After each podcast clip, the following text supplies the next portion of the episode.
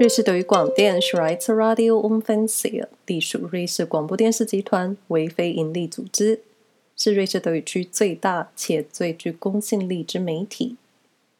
新闻每月间每个月会选出当月瑞士德语广电所发布的新闻中让我有所共鸣的瑞士生活话题，跟各位分享。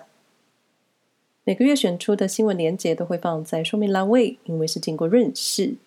我自己也经常在新闻收尾时加油添醋。所以并不是以记者或是编译的角度出发，同时因为是分享当月的德语区新闻，所以内容上会有时间差，还请各位听众朋友收听时留意。二零二四年，许多瑞士人可自由消费的预算将比去年二零二三更少。根据瑞士价格监测员 Stefan Meyer Hansen 表示，瑞士各地的物价都在上涨，例如增值税。二零二四年起，瑞士将适用更高的税率，标准税率增加零点四个百分点，达到百分之八点一。八点一的增值税在小物件上的涨价感受可能略低，但当消费者需要考虑购入一台车或是单价更高的商品时，零点四个百分点的涨幅，心里跟荷包可能都会哭。与此同时，瑞士各州的健康保险费和房租租金也在上涨。根据各州规定的不同，健康保险费的增幅会有很大的差异。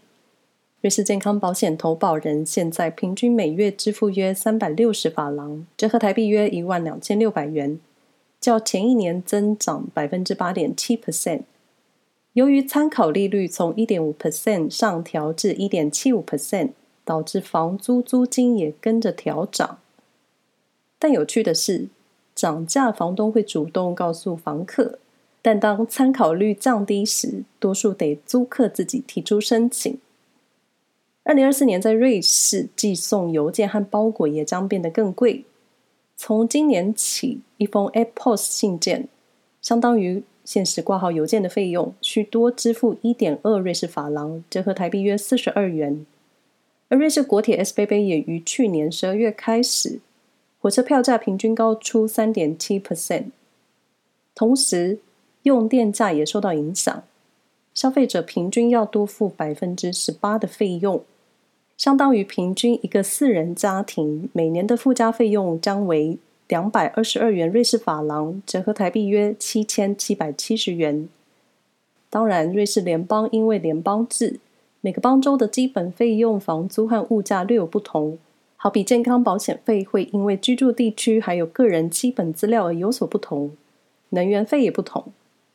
例如，我们家这一区的电费则是调涨百分之五十。瑞士贵为全球生活成本数一数二高的国家，但是过高的生活成本，有时候我总怀疑是否真的合理。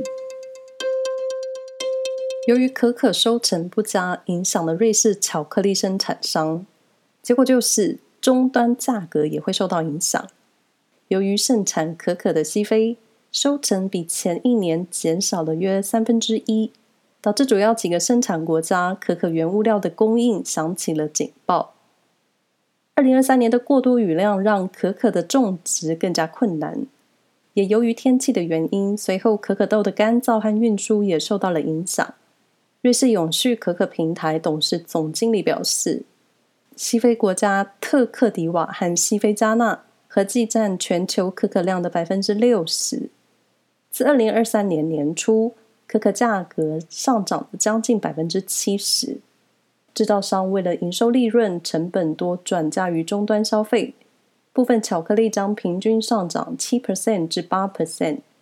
因此，喜爱巧克力的朋友将不得不掏出更多的钱，才能尝到那嘴里的甜头。你喝咖啡吗？你平均一天又喝几杯咖啡呢？瑞士居民在咖啡消费市场处于世界级的领先地位。瑞士每人每年大约喝一千杯咖啡，是全球最热衷喝咖啡的国家之一，平均一天喝上三杯。尽管咖啡价格不断上涨，但餐饮业者依旧依赖消费者对于咖啡的热爱。二零二三年，瑞士咖啡的平均价格比二零二二年上涨了十 Rappen，台币约三点五元。然而，在二零二四年，在瑞士喝一杯咖啡的价格可能变得更贵。这是来自 Cafetiere Suisse 的预测。一杯咖啡的组成，你需要咖啡、水，可能还有牛奶、奶油和糖，杯子、杯碟子和一块小饼干，清洁和废弃物的垃圾处理，以及提供咖啡机运作的电费。但这些成本仅占一般餐厅所提供的 Coffee Cream 四分之一的有效成本。Coffee Cream 是瑞士特有的咖啡名称，以及大杯量的浓缩咖啡加入液体奶油，或可以粗暴直译奶油咖啡。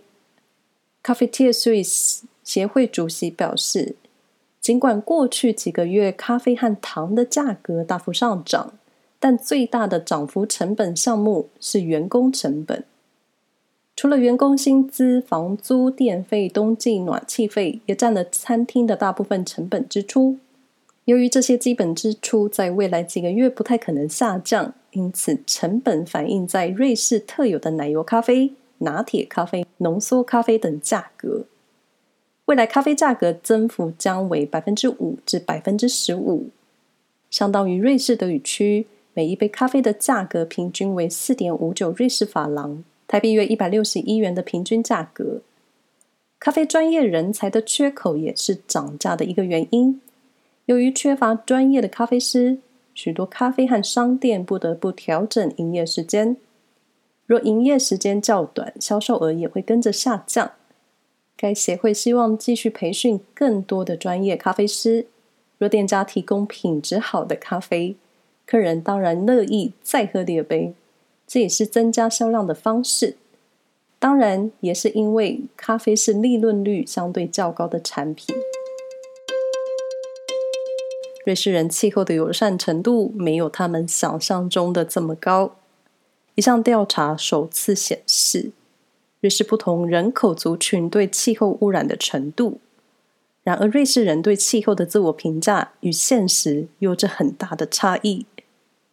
百分之六十五的人认为自己的行为比瑞士整体人口的行为更加环保，只有一成的人认为他们的行为对气候危害较大。如果评估正确，那么认为自己的行为对气候有利与有害的人应该相等。对于每个月收入超过一万六千元瑞士法郎，折合台币五十六万的高收入者来说，其自我评估和实际的行为之间差距很大，当中只有四分之一的人表示他们比其他人排放更多的二氧化碳，而事实是百分之七十九的高收入者排放的二氧化碳量高于平均值，显示高收入者缺乏环保意识。那些自视环保典范的人低估了搭机飞行对于碳足迹的重要性。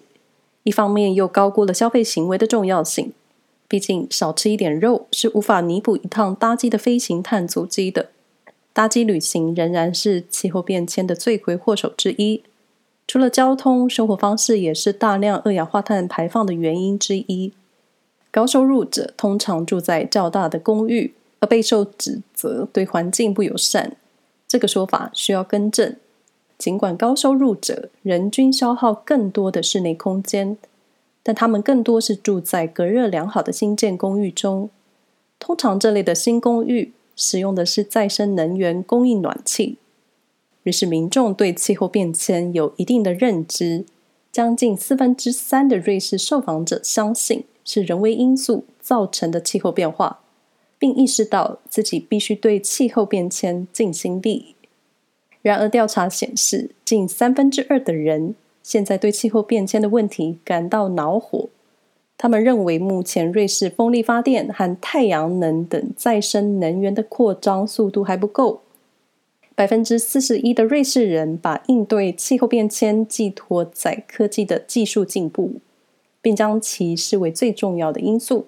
百分之二十四的人希望有更多的法律和规范。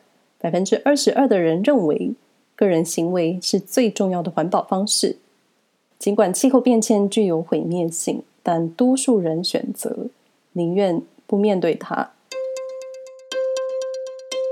在瑞士，每两辆车中就有一台是由第三方供应以及租车公司。瑞士汽车租赁合约数量多年来一直稳步的增长。瑞士线上比较服务网站一项调查显示，目前百分之四十五的瑞士人已经购入汽车，百分之五十一的女性更愿意自己购车，而百分之四十的男性显然不太愿意买一辆属于自己的车。瑞士租赁协会的数据显示，二零二二年瑞士共有十七万零三千七百六十笔私家车租赁交易的新客户。截至二零二二年底，租赁私家车数量约二十五点二万辆。瑞士租赁协会的租车服务涵盖的瑞士整个租赁市场将近百分之八十，因此该协会的数据资料具高度参考性。商业心理学家认为，许多人需要外形亮眼且功能强大的车，因此租车这个选项更容易被消费者接受。毕竟现在已非过往，必须先存钱才能负担起你想要的东西。心理学家也观察到，车不再是一种工具，而是一种生活方式或身份地位的象征。尤其闲暇时，你会想要一辆保时捷兜风，或是一辆露营车进行露营活动。在瑞士租车，消费者需每月支付一笔租金，即可在约定的条件下使用汽车。合约到期后，再将车辆归还。在瑞士德语区，百分之四十九的人租赁汽车；法语区百分之六十六，而在意语区提契诺州，这个比例高达百分之七十九。商业心理学家推估，法语国家的人比德语国家的人更情绪化，因为那里的社会地位更为重要。这反映在消费行为，意味着人们更有可能倾向购入能够激发情绪的车款，也就是速度更快、更昂贵的车。瑞士国民鞋 On 球鞋，在台湾它有一个专业的名字——瑞士云端科技跑鞋。On 球鞋从跑鞋起家，成功拓展许多产品线：慢跑鞋、登山鞋、健行鞋。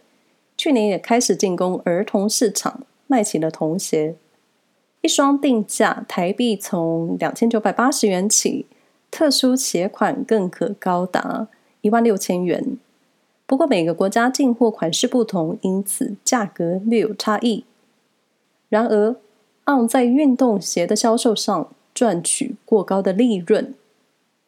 在瑞士，On 球鞋的能见度非常高。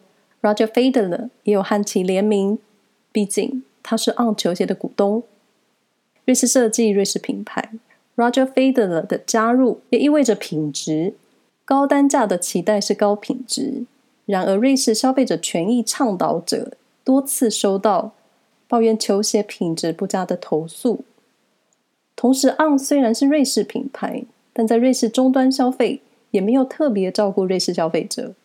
而且，我自己有一种在台湾买好像更便宜的感觉。虽然台湾的款式比较少，与其他运动鞋相比，On 的价格确实比较高。然而，该球鞋支付给制造商的价格是一双鞋十八瑞士法郎。十八瑞士法郎，你没有听错。长期关注瑞士消费者保护杂志 K-Tip 的研究显示，On 公司的球鞋利润率非常高。一双 Roger Federer 联名的球鞋，在该品牌线上商店，消费者需支付一百九十元瑞士法郎，折合台币约六千七百元。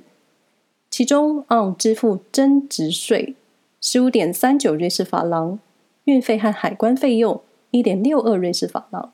越南制造商的购入价格略低于十八瑞士法郎，最终的底线是 On 仍然保持一百五十五点一三瑞士法郎的利润，折合台币五千四百三十元。但也别意外，许多品牌球鞋的利润也很高。On 球鞋的欧洲业务负责人表示，产品的利润用于产品创新、行销、分销和物流，当然可以理解。略懂销售和成本行销的朋友可以明白，销售价格中有一大部分用于行销费用。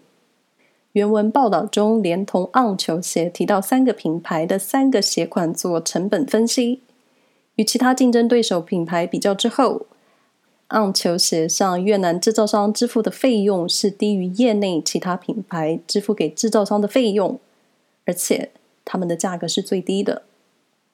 瑞士非营利组织公众之眼 Public Eye 为此提出了明确的要求，是时候品牌需将这笔巨额利润回馈给生产地，回馈给每个月最高薪资仅仅一百五十元瑞士法郎。折合台币约五千两百五十元的越南生产线员工。On 欧洲业务负责人表示，公司业务的行为准则符合国际劳动组织的国际标准。然而，促使该球鞋品牌成功要素的推手 Roger Federer，截至一月十日记者截稿之前，完全没有回应。淡淡的忧伤。近几个月来，瑞士人对鸡蛋的需求出乎意料的增加，严重到面临鸡蛋短缺的风险。瑞士本土品牌超市米果发言人表示，出乎意料的高需求始于二零二三年年初，高峰期出现在复活节和圣诞节。有快乐就有痛苦。瑞士鸡蛋产业联盟组织表示，他们乐见鸡蛋的高需求。而且表示，鸡蛋是一种简单、可以快速准备的食物，也可以用低价从鸡蛋上摄取所需要的蛋白质。缺蛋的情况在二零二二年则是相反。新冠疫情期间，家庭的鸡蛋消费量大幅增加，鸡蛋行业因此做出了反应，增加了鸡蛋数量，导致疫情后期瑞士鸡蛋供过于求，供过于求之后开始减少生产。因此，二零二三年的蛋库存减少，而年初又来一波吃蛋潮，严重到可能有鸡蛋短缺的风险。消费市场可真是难以预测。下一回的瑞士鸡蛋抢购潮将在复活节前夕。根据业内人士的讯息，超市将在未来几周和几个月内需要依赖进口鸡蛋来满足消费者需求。虽然消费者买到的可能不是瑞士蛋蛋，但至少还是可以在复活节藏彩蛋的。以上是瑞士新闻二四年一月间，一年结束了，一年又开始了。老话一句，生活小事总会牵着大事。希望各位有事没事也关注其他有意义的新闻。瑞士新闻每月间每个月会分享前一个月。让我有所共鸣的瑞士德语区生活新闻。基于时间，我无法分享更严肃、更重要的瑞士政治或是军事财经新闻。但我希望我有机会做到更深度的瑞士德语新闻。希望各位记得，世界上还有更多更重要、更值得关心的事。感谢各位的收听。没有意外的话，我们下个月再见。